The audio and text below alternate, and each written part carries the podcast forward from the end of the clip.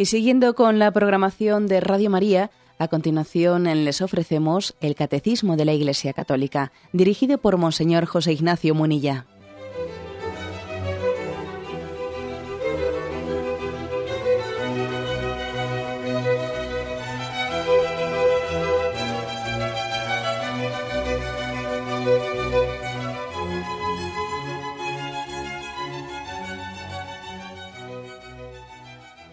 Un cordial saludo a todos los oyentes de Radio María. Un día más, con la gracia del Señor, proseguimos el comentario del Catecismo de nuestra Madre la Iglesia. Habíamos quedado sin concluir el punto 2618, en el que se hablaba de la oración de la Virgen María.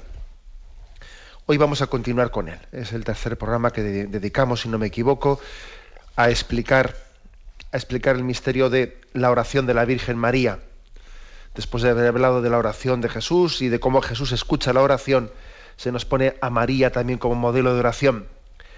En el programa anterior nos habíamos acercado especialmente al pasaje evangélico de Caná de Galilea, de esa aparición en público que hizo Jesús en aquellas bodas en la que María, decíamos, había ejercido como de madrina, de introductora, de introductora en la hora de Jesús, Parece que María le introduce a Jesús para que comience su hora. Y la segunda parte de este punto, 2618, que habíamos dejado sin comentar por falta de tiempo, dice así. Y en la hora de la nueva alianza, al pie de la cruz, María es escuchada como la mujer, la nueva Eva, la verdadera madre de los que viven. Por tanto, el segundo pasaje que es elegido, después del de las bodas de Caná, es el de María al pie de la cruz.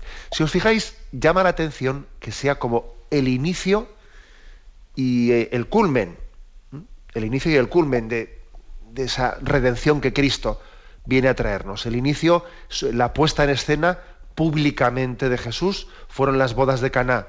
Según el Evangelio de San Juan, allí Jesús apareció en público fue su puesta en escena públicamente, las bodas de Cana de Galilea.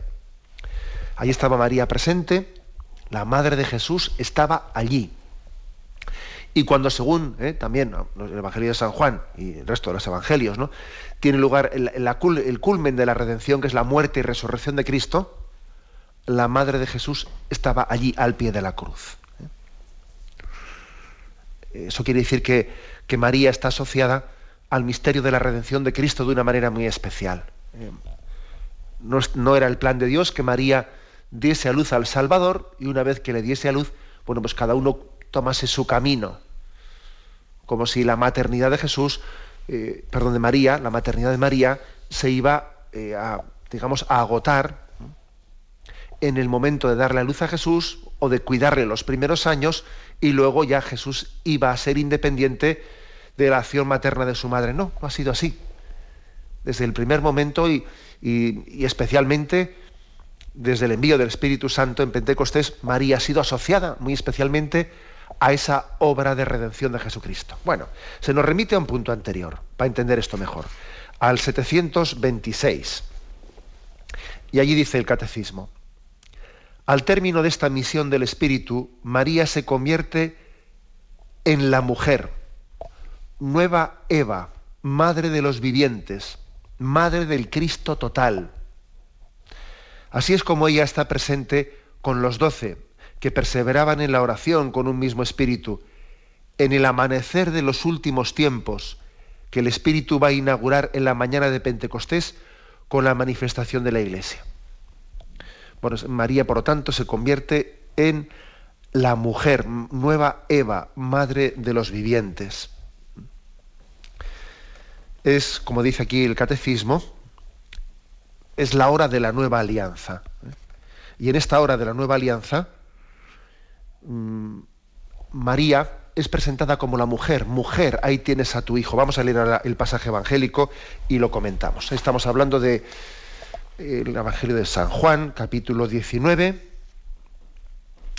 versículos 25 al 27. Dice, junto a la cruz de Jesús estaban su madre, María, la madre de Cleofás, que era hermana de su madre, y María Magdalena. Jesús al ver a su madre y junto a ella el discípulo a quien tanto quería, dijo a su madre, mujer, ahí tienes a tu hijo. Después dijo al discípulo, ahí tienes a tu madre. Y desde aquel momento el discípulo la acogió en su casa. Queremos destacar especialmente lo siguiente. Esta llama la atención que le llame eh, mujer, mujer en este momento.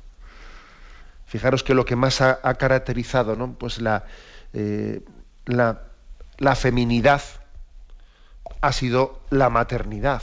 ¿eh?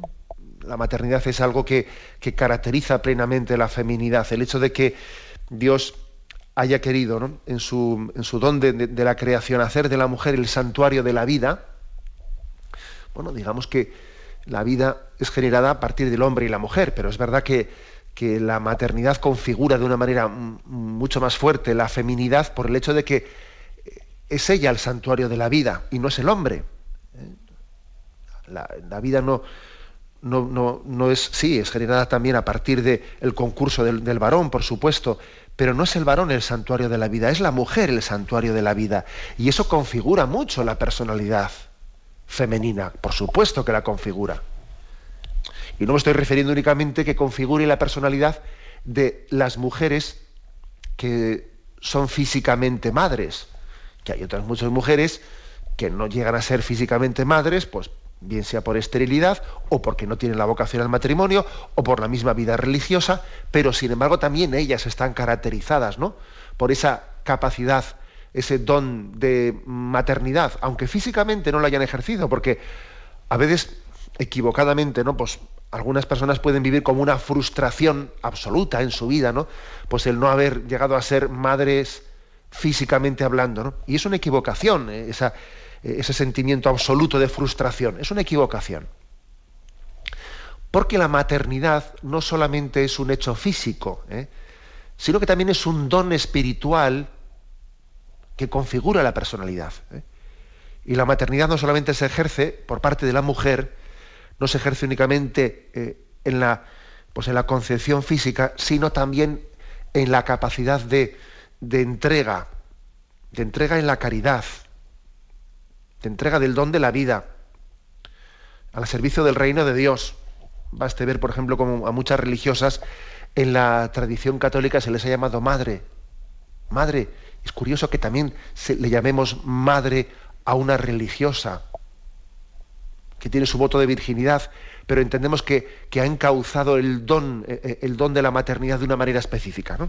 Por lo tanto, a, a, María se le llama mujer en este momento al estar en el pie de la cruz, eh, en este momento de la nueva alianza, la nueva alianza en la que va a nacer el hombre nuevo, porque el hombre, el hombre viejo ha sido regenerado por la sangre redentora de Cristo, y en ese momento a ella se le llama mujer. O sea, es decir, el fruto precioso de la sangre de Jesucristo en el monte Calvario está ahí, es María. Es María. En ella está la mejor prueba de que nace un mundo nuevo a partir de la redención de Jesucristo. Es, es el mejor ejemplo. Por lo tanto, este es un primer aspecto concreto. La mejor prueba de que la sangre de, redentora de Cristo no se desperdicia, no va a ser derramada en vano, es que las primicias de esa redención ahí están, al pie de la cruz. María ha sido redimida por esa cruz. Y si es inmaculada, es porque esa sangre de su Hijo le preservó del pecado. Bueno, como veis, por lo tanto, este es un primer aspecto. En segundo, otro aspecto importante es, pues, el hecho de que Jesús mm, pronuncie esas palabras tan solemnes en ese, en ese momento, ¿no? Eh, mujer, ahí tienes a tu hijo. Luego dijo al discípulo, hijo, ahí tienes a tu madre. Es un texto solemne que está casi escenificando el testamento de Cristo. El testamento que Cristo nos deja en el momento de su muerte es el testamento, por una parte, de, de su madre, su propia madre es, es, nuestra madre, y al mismo tiempo su testamento, el testamento de Cristo en el momento de su muerte, es la iglesia. Así la, así la tradición lo ha visto cuando el soldado atravesó con su lanza el costado de Cristo, brotó sangre y agua. Imagen del Espíritu e imagen de los sacramentos que nacen del costado de Cristo, imagen de la Iglesia. La Iglesia nace del costado de Cristo. O sea que en el momento de la muerte Jesús nos da su testamento y nos lo deja todo. ¿Y qué es lo que nos da? Nos, nos da a su madre, nos da a la Iglesia. En la Iglesia tenemos el don del Espíritu, en la Iglesia tenemos el don de los sacramentos. Es un momento culmen, ¿eh? por lo tanto, culmen para todos nosotros.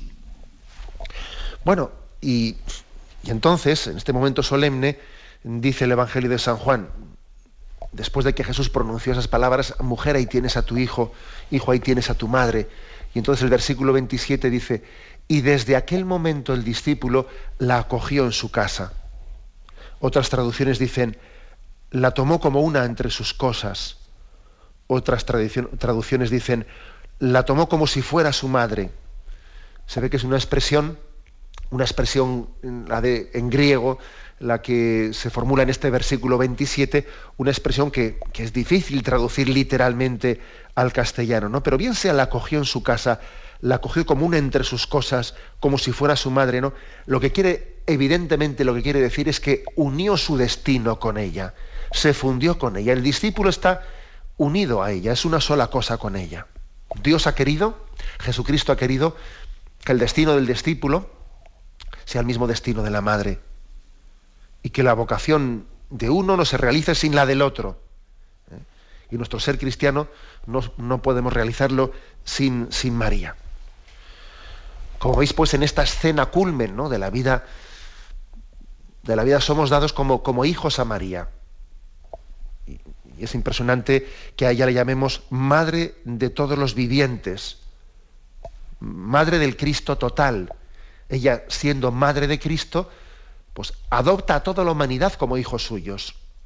Si es madre de la cabeza, es madre de todos los miembros de ese cuerpo, madre de todos los vivientes y además es también otra cosa que, la tradición católica ha subrayado de este pasaje evangélico, es el hecho de que si el parto, el parto de Jesucristo, el parto de su Hijo, fue un parto virginal, en este momento, este parto en el que ella va a ser madre de todos los vivientes es un parto doloroso. Es un parto muy doloroso para María. ¿Eh?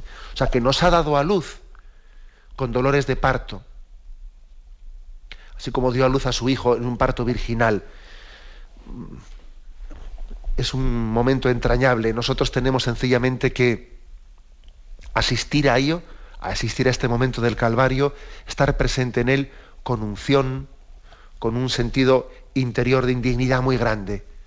Cada vez que asistimos a la Santa Misa, fijaros bien que estamos presentes en el Calvario, estamos presentes en el momento de la muerte y resurrección de Cristo, y asistimos también a la renovación de esta encomienda que hace Jesús. Ahí tienes a tu hijo, ahí tienes a tu madre. Si ayer decíamos en el programa de cómo eh, María nos introduce en la Eucaristía y, nos invita a participar en ella, y si dijo las bodas de Caná, haced lo que él os diga, y ella fue la embajadora para que el agua se convirtiese en vino, decíamos que ella también nos invita a la Eucaristía para asistir a ese milagro de conversión del vino en la sangre del Señor, ¿no? O sea, María nos introduce a la Eucaristía, nos invita a ella. Hoy decimos, hoy decimos, eh, pues que cada vez que asistimos a la Eucaristía, Jesús renueva su donación, su testamento. Ahí tienes a tu madre. Ahí tienes a tu hijo. ¿eh? Asistir a la Eucaristía es pues renovar, renovar ese don que Jesús nos dio en la Virgen María. Así lo, así lo recibimos. Y en silencio, porque dice que, dice en este punto del catecismo, que María es escuchada como la mujer, la nueva Eva, la madre de los vivientes. Pero fijaros que en el pasaje evangélico María no dijo nada. Estuvo callando. Allí no se recoge ninguna palabra, ninguna palabra de María que ella hubiese pronunciado allí en el Calvario. Nos imaginamos sencillamente que se limitaría a llorar, se, limitaría a decir, hijo mío, y se limitaría a decir, hijos míos. desde el momento en que su Hijo, que Jesús, le encomendó al discípulo y en él nos encomendó a todos nosotros. ¿eh? Hijo mío, hijos míos. Este es el, el testamento de María al pie de la cruz. Tenemos un momento de reflexión y continuamos enseguida.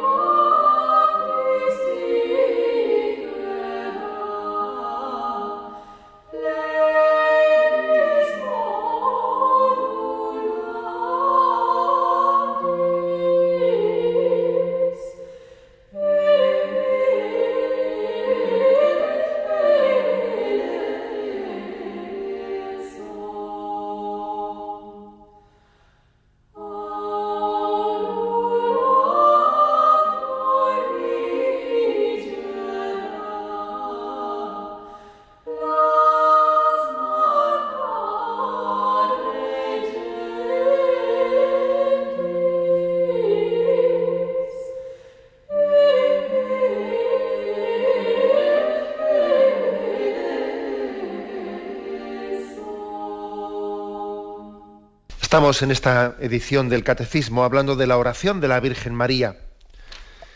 En este punto 2618 que hemos concluido, eh, nos hemos servido en primer lugar del episodio de las bodas de Caná y después de ese episodio de Jesús María al pie de la cruz.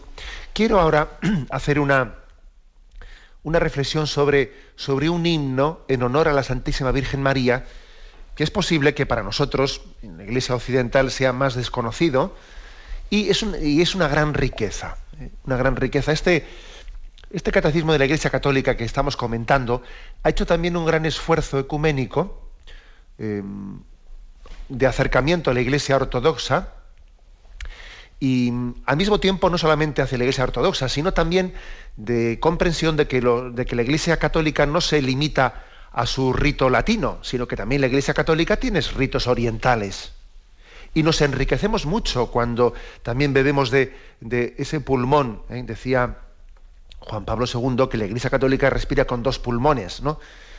el pulmón de la Iglesia Occidental y de la Iglesia Oriental.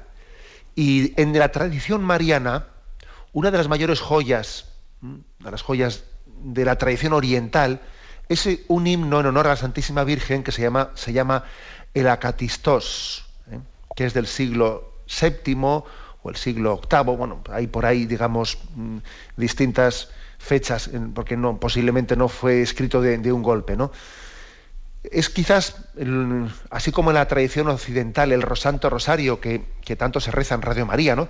El Santo Rosario pues es la devoción más característica ¿eh? de los católicos de rito latino, eh, pues en, en los, bien sean los católicos de rito oriental o también los propios ortodoxos, ellos tienen como su devoción, una de sus devociones más características, este himno en honor a la Virgen María, el Acatistos. ¿Mm? Yo quiero hoy pues, eh, presentaroslo, es, largo, no vamos a poder presentarlo entero, pero sí por lo menos en alguna de sus estrofas para que lo conozcamos y nos familiaricemos con él. El Acatistos es un himno mm, de la liturgia oriental griega que medita sobre el misterio de la maternidad divina, ¿eh? aunque va repasando todos los misterios de la fe. ¿Qué significa esta palabra? ¿Eh? La etimología de esta palabra viene a significar como no sentado. ¿eh? Es decir, así como a diferencia de otros himnos de la liturgia bizantina que se, rezan sentados, es un, himno que se escucha, se canta y se escucha de pie, como el Evangelio. ¿eh? Siempre para escuchar el Evangelio, para proclamarlo, nos ponemos en pie, en señal de especial reverencia. ¿no? Bueno, pues por eso tiene este nombre, el nombre de, de de Acatistos, eh, de no sentado, sino de pie. En el rito bizantino ocupa un lugar privilegiado y goza de su propia fiesta. ¿eh? El quinto sábado de Cuaresma se llama precisamente en la liturgia bizantina el sábado de Acatistos. ¿eh? Es un himno de acción de gracias, himno de gracias, la ciudad de Constantinopla, consagrada a María, cuando se veía asediada por los bárbaros, recorría a su protección y le daba gracias con vigilias y cánticos en su honor. ¿eh? Bueno, pues como veis, por lo tanto, tiene una gran tradición. Vamos a acercarnos un poco a este, a este gran himno de la, de la tradición oriental para que, sirviéndonos de él, crezcamos en amor a María y enriquezcamos también nuestra devoción con las expresiones que nuestros hermanos orientales dirigen a María. Yo he elegido, entresacado, algunas, ¿eh? algunas estrofas y bueno, pues las rezo y, hago algún comentario sobre ellas. Dice así,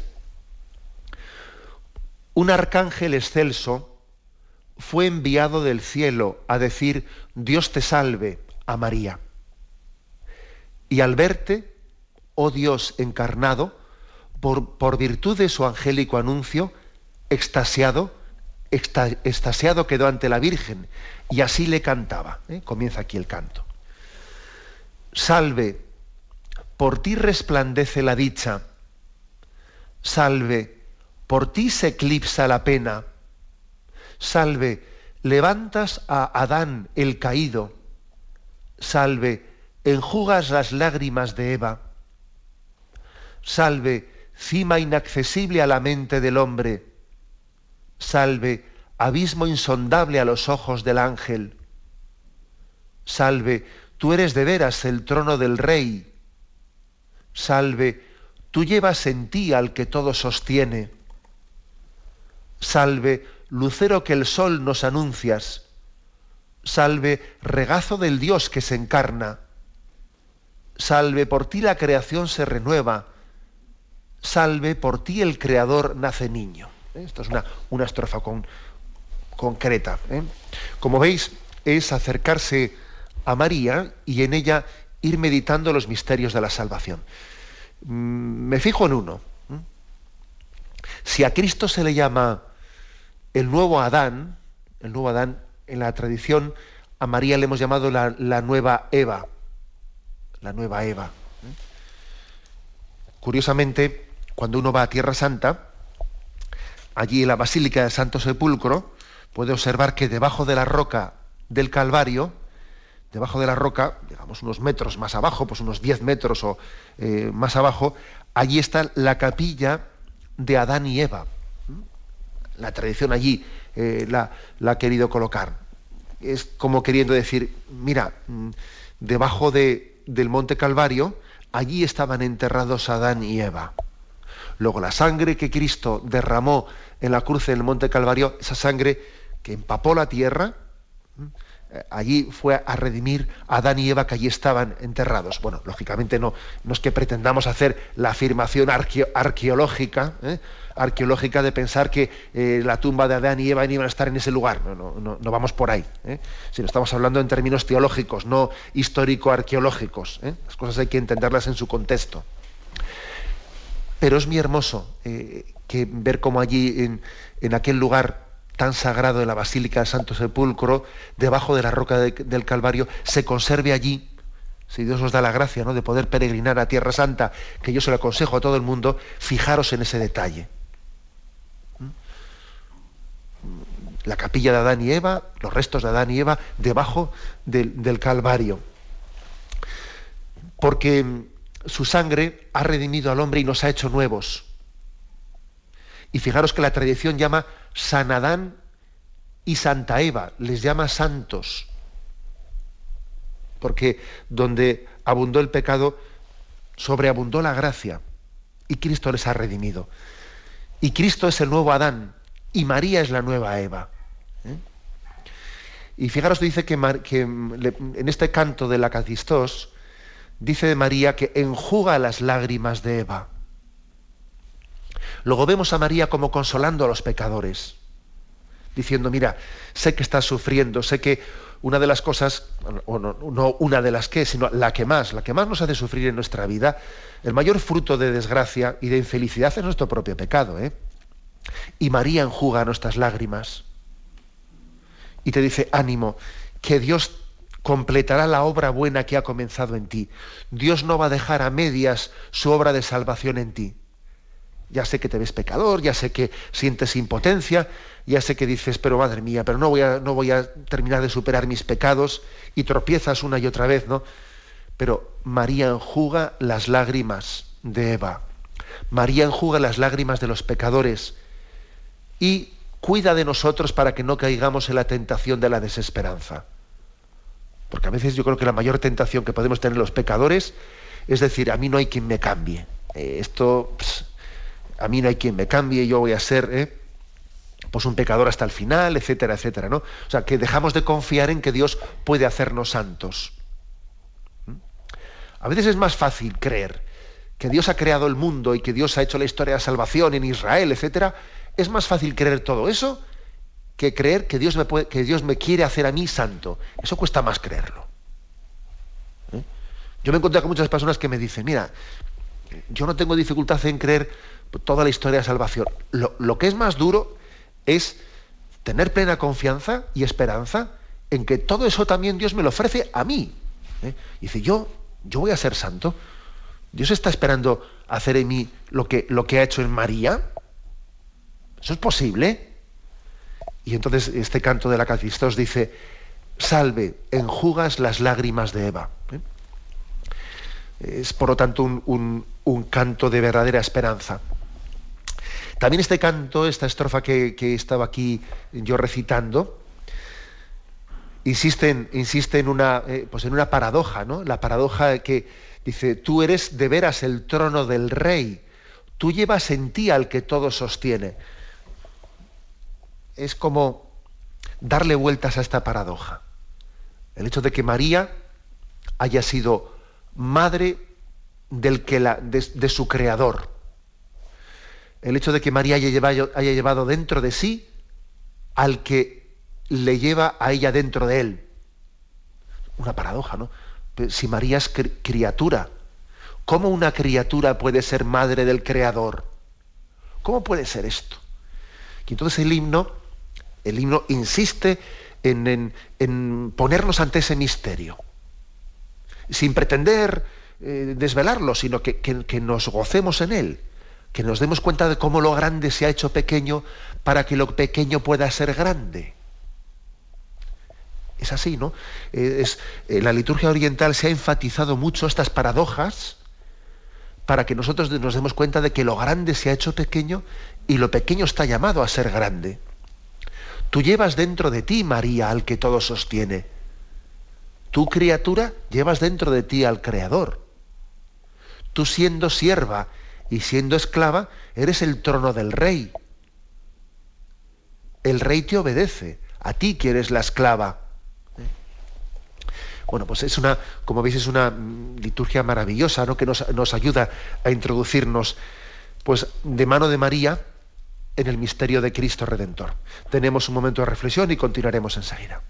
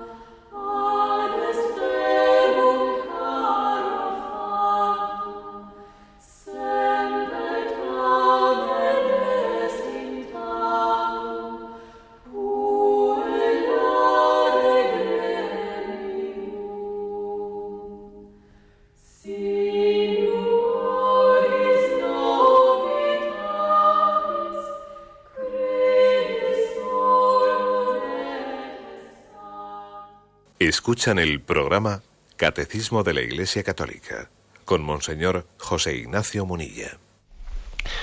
Continuamos en esta edición del Catecismo. Estamos explicando hoy algo, pues un himno litúrgico en honor a la Santísima Virgen María, himno de la Iglesia Oriental o de las tradiciones orientales, que se llama el Acatistos, ¿eh? Eh, compuesto allá por el siglo VII el siglo VIII, incluso algunos dicen que un poco antes también pudo comenzar su composición. Bueno, voy a continuar leyendo alguna de sus estrofas y comentándolas. Eh, vais a ver que María, María nos, nos agarra de la mano, nos coge de la mano fuerte y nos introduce en el misterio de Cristo. Dice así, como antorcha que alumbra al que yace en tinieblas, resplandece la Virgen María. Ha encendido la luz increada. Su fulgor ilumina las mentes y enseña el camino hacia Dios. Por eso la veneramos cantando. Y continúa este canto. Salve, sagrario de arcana sapiencia. Salve, despensa de la providencia. Salve, por ti se confunden los sabios Salve, por ti la razón enmudece.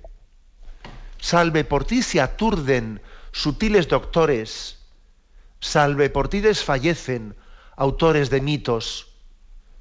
Salve, disuelves enredos de agudos sofistas. Salve, rellenas las redes de los pescadores. Salve, nos alzas de honda ignorancia Salve, nos llenas de ciencia del cielo. Salve, navío del que ama salvarse. Salve, oh puerto en el mar de la vida. Bueno, como veis, una maravilla de, himno. Yo voy a destacar dos o tres expresiones que se han dicho de María. La primera, sagrario de la arcana sapiencia. Esto yo creo que es una expresión que nos suena más. María como sagrario. Eh, sabéis el sagrario, que es ese elemento litúrgico en el que guardamos, reservamos la Santísima Eucaristía, la Sagrada Eucaristía. María se le, se le invoca aquí como sagrario de la arcana sapiencia. En ella está guardada la sabiduría de Dios. Aquí sí que podemos decir, te doy gracias, Padre, porque estas cosas se las has ocultado a los que se las dan de inteligentes y se las has revelado a la gente sencilla. En María está perfectamente expresada eh, la sabiduría de Dios, la que los eh, soberbios no han sido capaces de entender y María ha sido perfectamente capaz de acoger. Sagrario de arcana sapiencia. ¿eh? La palabra arcana hace referencia a que ha estado ocultada para algunos, pero perfectamente revelada para los corazones sencillos como el de María. María lo ha comprendido todo en su corazón. Ella meditaba las cosas en su corazón y las ha cogido perfectamente. ¿Mm? Por eso cuando no entendamos cosas, cuando tengamos dificultades de, entender ¿no? y de comprender qué es lo que Dios quiere de mí, recurramos a María como sagrario de la sabiduría de Dios. Es decir, María, ayúdame a entender, ¿eh? como tú fuiste meditando lo que ocurría y lo diste vueltas en, tu corazón. ¿eh? Otra expresión que a mí me, vamos, yo voy a reconocer que cuando la escuché me impactó tremendamente, ¿no? Dice este himno, salve despensa de la providencia. Le llama María despensa de la providencia. Pero madre mía, qué imaginación, ¿eh? Como es preciosa esta expresión, despensa de la providencia. Dios tiene, Dios Padre tiene una providencia. Y Él la tiene guardada. Él sabe cómo, bueno, pues Él sabe cómo en su designio ¿Cuándo nos conviene esto? ¿Cuándo nos conviene otro? ¿Sabéis ese, refranero, Dios escribe derecho con líneas torcidas? a Dios no se le escapa nada de su mano, Dios proveerá, Dios sabrá, Él tiene sus designios de amor para nosotros, pero lo que es impresionante es que diga que María es la despensa de la providencia, o sea, que lo tiene guardado en María. Y María, que es la medianera de todas las gracias, eh, en ella está guardada como, como en una despensa eso que Dios tiene reservado para nosotros. Bueno, básicamente esto es un poco lo de las bodas de Cana de Galilea, ¿eh? que María hizo de despensa e hizo a su hijo, le empujó a su hijo, entre comillas, ¿no? para la conversión del agua en vino. María despensa de la providencia. Dios es el providente, no es María la providente, no, no es Dios el providente. Pero es impresionante que diga que María es la despensa, donde tiene guardada su providencia. Otra expresión que me, me conmueve, ¿no? Me conmueve, dice, salve, rellenas las redes de los pescadores. María llena las redes de los pescadores. Echad las redes al mar, que no habéis pescado nada. ¿Eh? Y Jesús echa, les dice que, que echen las redes al mar. Y nos podemos imaginar ahí la imagen de María llenando las redes, ayudándole a su hijo, ¿no? Colaborando con su hijo en ese milagro de la pesca milagrosa. Eso hace hoy María en la iglesia. ¿Es que acaso no lo estamos viendo? ¿Acaso no nos damos cuenta como cuando la iglesia echa sus redes para, para pescar en la evangelización, cuando salen llenas esas redes, es cuando María ha intervenido? No vemos lo que está pasando en los santuarios marianos, que son los lugares donde la gente se convierte, donde la gente igual llevaba años sin confesarse y allí y María les toca el corazón y allí se convierten. Si en estos momentos de secularización en el que muchas parroquias se, vacían, justamente son los santuarios marianos los que están haciendo ¿eh? de contrapeso, ¿no? Y están mm, siendo los lugares de los que Dios se sirve para tocar el corazón y para que muchas personas se conviertan. Por eso dice, salve, rellenas las redes de los pescadores. Si lo estamos viendo, si este es un himno del siglo VII, pero podía ser perfectamente himno de este siglo XXI. ¿eh? que María está llevando adelante la obra de la evangelización de una manera tan especial. Dice, salve navío, navío del que ama salvarse, salve, oh puerto, en el mar de la vida. ¿eh? A María se le llama puerto. Se le llama puerto, que en medio de las tempestades eh, necesitamos cobijo. ¿eh? Necesitamos cobijo y María es la estrella que guía a los pescadores en medio de la oscuridad. María ejerce de, puerto en medio de la, tempestad. Bueno, como se nos, eh, va el tiempo para adelante, voy a leer otra estrofa más. Otra estrofa del himno de la Catistos, que estamos comentando por los oyentes que se hayan incorporado tarde. Himno de la tradición oriental de la Iglesia, himno en honor a la Santísima Virgen María. Leo una estrofa más. Celebrando tu parto, a una voz te alabamos, Señora, templo viviente de Dios. Ha querido encerrarse en tu seno aquel que todo contiene en su mano, el que santa y gloriosa te ha hecho, el que enseña a cantarte este canto. Y continúa el canto. Salve, morada del Verbo Divino. Salve, más grande y hermosa que el templo Salve, nueva arca dorada de Dios. Salve, tesoro inexhausto de vida. Salve, diadema preciosa de reyes piadosos. Salve, orgullo glorioso de santos ministros. Salve, firmísimo alcázar de toda la iglesia. Salve, muralla invencible de todos los pueblos. Salve, por ti la victoria alcanzamos.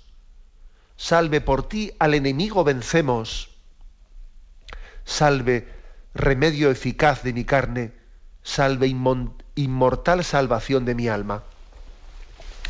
Como veis, sobre todo, ¿eh? en esta estrofa se remarca, ¿eh? se remarca la, la fuerza de Dios en María, como en ella, en ella hemos comprobado hasta qué punto todo lo podemos cuando estamos unidos a Cristo lo que dijo San Pablo, no todo lo puedo, todo lo puedo en aquel que me conforta, lo puede decir María plenamente. Solamente ella lo puede decir plenamente. Ella en María es un alcázar, perdón, ella en Dios, unida a Dios, es un alcázar invencible, ¿eh? un firmísimo alcázar, una muralla invencible. En realidad, aquí es invencible el que está unido a Dios. No se trata de ser más fuertes o más débiles. No se trata de eh, nuestro ideal no ser ni autosuficientes, me gustaría ser más fuerte, me gustaría tener más cualidades, me gustaría estar más seguro de mí mismo. No, no, los tiros no van por ahí, que no, que no es eso. ¿eh? No, tengas eh, no la sensación de que tú pues, eh, psicológicamente eres débil o te gustaría tener pues, las cualidades que tiene ese otro, que le ves más seguro de sí mismo, que no, que no, que las cosas no van por ahí. Que nuestra seguridad es Dios, es, estar unidos a Él. Que, que el hombre experimenta su fragilidad en el momento en que en que, se, en que suelta su mano de Dios y se empieza a hundir en el agua, como aquel Pedro, ¿no? que comienza a caminar sobre las aguas porque tenía su mirada fija en Cristo, pero de repente empieza a dudar, se empieza a mirar a sí mismo y entonces dice, esto no puede estar ocurriendo, yo no puedo estar caminando sobre las aguas. Y se empieza a hundir, porque había apartado su mirada de la de Cristo. Por eso María, que está perfectamente unida a Cristo, siendo, siendo en sí misma eh, pues una, pues de una naturaleza limitada, como es la naturaleza humana, ¿eh? que María, que María es de la misma naturaleza humana que todos nosotros, ¿no? Sin embargo, ¿eh? sin embargo, ella es firmísimo alcázar, muralla invencible. Por eso nosotros recurrimos a María, porque al estar tan unida a Dios, ella participa de la fortaleza de Dios. Y concluyo con otro párrafo más. Es bastante largo ¿eh? este himno de la Cacistos y yo únicamente he elegido ¿eh? algunas estrofas. Dice, deseaba la Virgen comprender el misterio y al heraldo divino pregunta, ¿podrá dar a luz criatura una Virgen? Responde, te ruego. Reverente Gabriel contestaba y así cantaba. Continúa el canto. Salve, tú, guía al eterno consejo salve tú, prenda de arcano misterio, salve milagro primero de Cristo, salve compendio de todos los dogmas, salve celeste escalera que Dios ha bajado, salve, oh puente que llevas los hombres al cielo, salve de angélicos coros solemne portento, salve de turba infernal lastimero flagero, flagelo Salve inefable la luz alumbraste. Salve a ninguno dijiste el secreto. Salve del doctor rebasas la ciencia. Salve del fiel iluminas la mente. Salve virgen y esposa. ¿Mm? Como veis, pues invoca a María como el primer milagro de Cristo. El primer milagro de Cristo, la, la obra más grande que Dios ha hecho ha sido la Virgen María. Esto lo decía mucho Santo Tomás. Decía Santo Tomás, la obra, la obra más perfecta que Dios ha hecho es no la creación natural, sino la sobrenatural. Es muy superior ¿eh? los bienes sobrenaturales a los naturales. Y la obra más perfecta que Dios ha hecho ha sido la Virgen María, su santidad, su ser inmaculada. Es la obra maestra de Dios. Por eso dice milagro primero de Cristo. Y dice también celeste escalera que Dios ha bajado. Le invoca a María como una escalera. ¿Os acordáis de la escala de Jacob, eh, del Antiguo Testamento? María es una celeste escalera que Dios ha bajado. Por ella ha venido a nosotros. Ha sido la puerta para entrar en nosotros. Y también por eso es el puente que nos lleva hasta Dios. ¿Eh? Si la humanidad de Jesucristo ¿eh? es la que une eh, la divinidad con la humanidad, la humanidad de Jesucristo, bien, pero no, no, olvidemos que esa humanidad de Jesucristo ha tomado carne de las entrañas de la Virgen María. Luego, por eso también le llamamos a Cristo puente y también a María le podemos llamar puente en la medida en que ella ha dado a luz, ha engendrado ¿no? esa humanidad de Cristo. Y dice, dice que María es el flagelo de la turba infernal, es decir, la que aplastó la cabeza de la serpiente la que definitivamente ¿no? ha cumplido esa promesa del protoevangelio del Génesis que dice que cuando después del primer pecado, el pecado original, dice, establezco hostilidades entre ti y la mujer, entre su estirpe y la suya. Ella te aplastará la cabeza. ¿eh? María, pues vemos la victoria sobre Satanás perfectamente realizada. ¿eh? Y la invocamos cuando nos sentimos tentados que yo, vamos, me parecería una bonita conclusión de este programa de hoy, que digamos, Señor, voy a, cuando me sienta tentado, pues, de distintos pecados, ¿no? Cuando me sienta tentado, voy a invocar a María. Voy a invocar a la que aplastó la cabeza de la serpiente. Tomemos esta, ¿eh? pues esta, bueno, pues, pues esta especie de compromiso cristiano, esta decisión interior, es decir, voy a aprender a invocar a María cuando me sienta tentado, de orgullo, de, falta de paz interior, de desesperanza. voy a invocar a María, o, contra la pureza. Cuando estemos siendo tentados de tantas formas, ¿no? Invoquemos a María, aquella que es la obra perfecta, el milagro perfecto de Cristo, la que nos colma de esperanza de que Dios completará en nosotros la, la tarea de santificación que comenzó. Lo dejamos aquí y damos paso a la intervención de los oyentes. Podéis llamar para formular vuestras preguntas al teléfono 917 107 700. 917 107 700.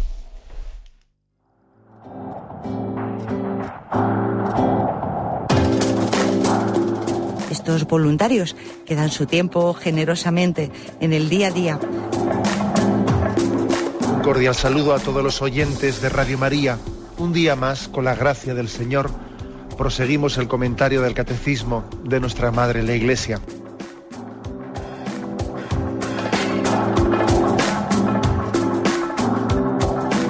Porque le has quitado la única manera de protesta que tiene. O sea que cuando hay un dolor fuerte no hay que tomar analgésicos, hay que ir no, directamente hay que tomar, No, sí, hay que bien, pero, pero no analgésicos fuertes para que se cometa el error de bloquear la defensa y no poder llegar al diagnóstico. Bien, bien. ¿Le gustaría tener sus programas favoritos de Radio María para escuchar en cualquier momento?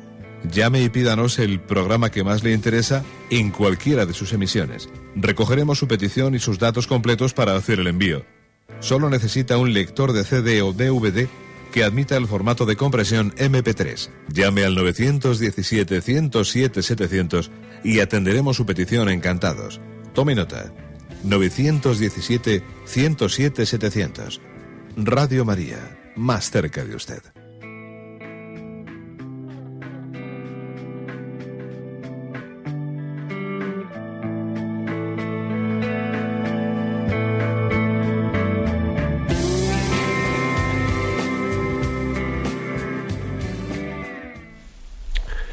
Sí, buenos días. ¿Con quién hablamos? Yo soy Carlos. Quería dar un testimonio. Yo soy, pertenezco o estoy vinculado de alguna manera al, movimiento apostólico de Sonstadt en España. Y quería dar un testimonio de, bueno, pues de mi experiencia, de, haberme encontrado con el santuario de Sonstadt en España y, bueno, pues eh, haber eh, vivido una transformación profunda en mi vida.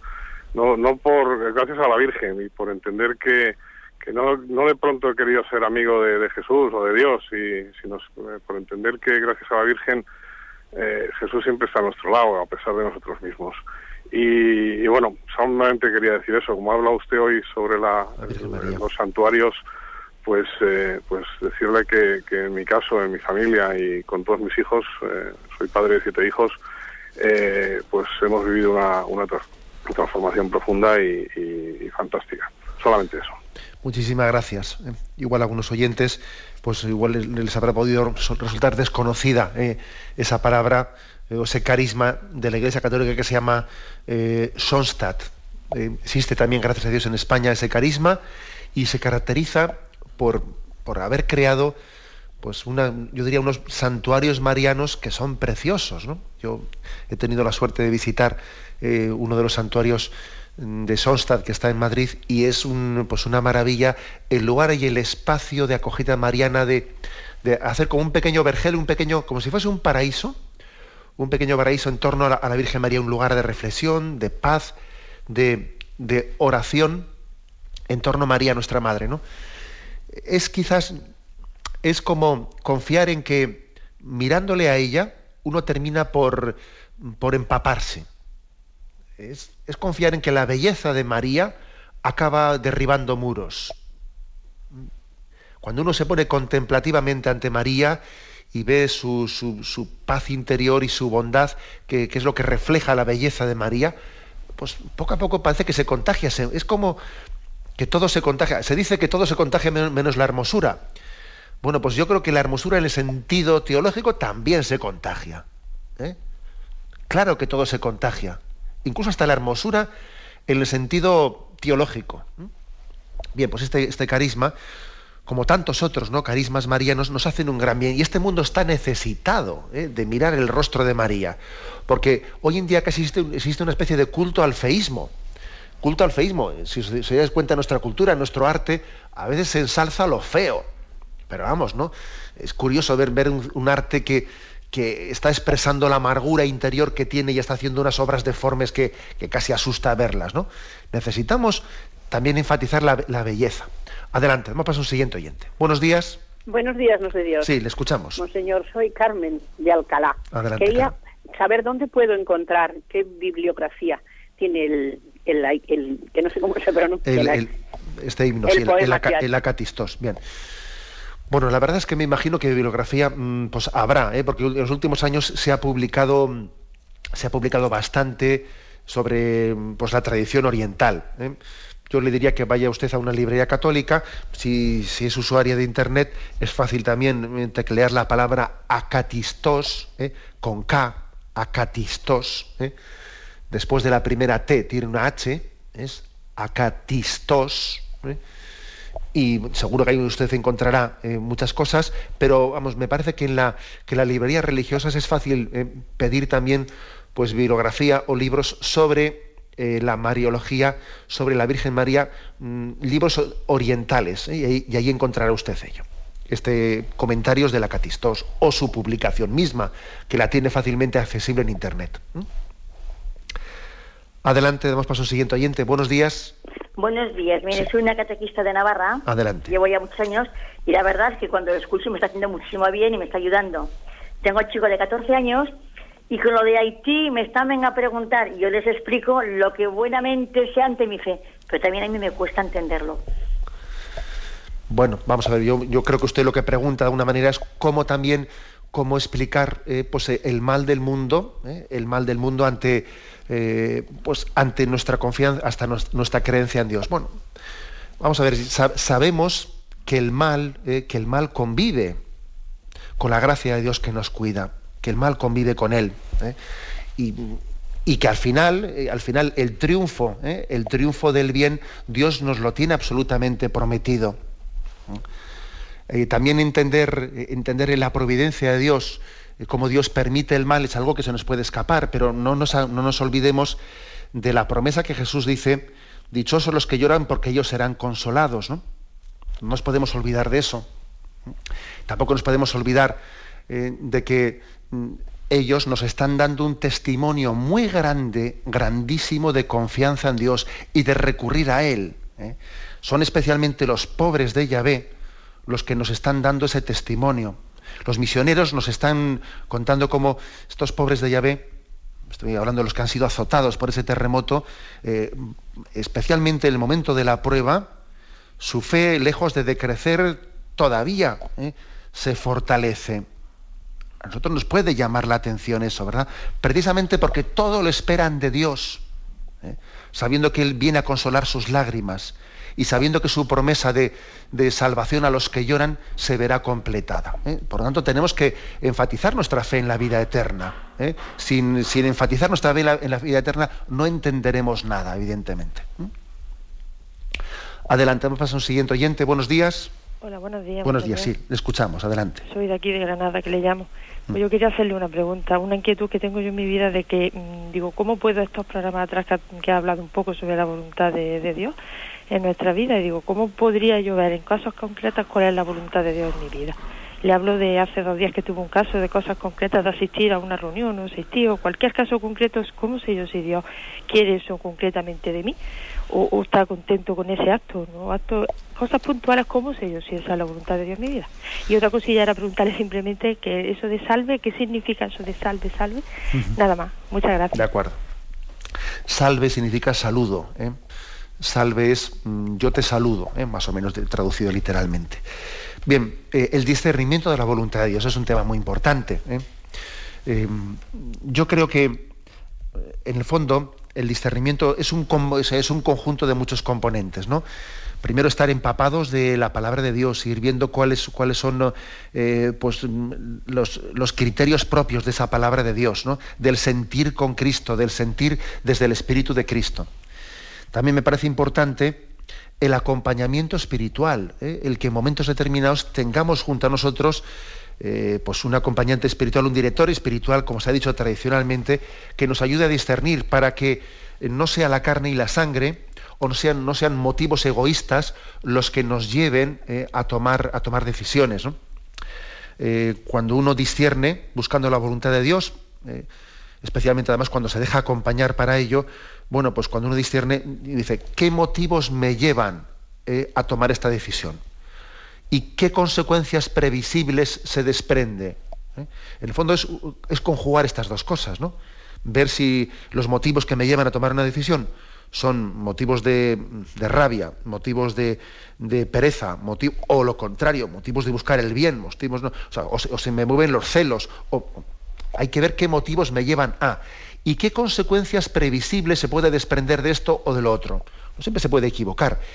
Y cuando uno se deja iluminar por la palabra de Dios, ve qué motivos me llevan y qué consecuencias previsibles. Y en decisiones un poquito más importantes, busca también el consejo de un acompañamiento espiritual, yo diría que Dios le asistirá y no le dejará de su mano en su discernimiento. ¿eh?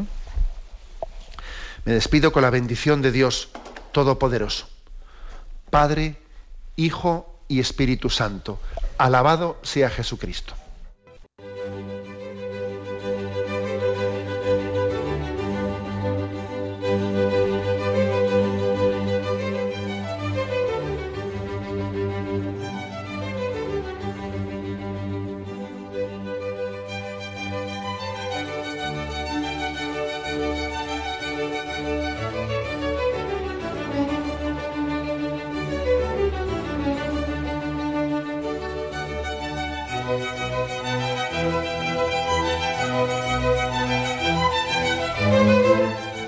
Han podido escuchar en Radio María el Catecismo de la Iglesia Católica, dirigido por Monseñor José Ignacio Munilla.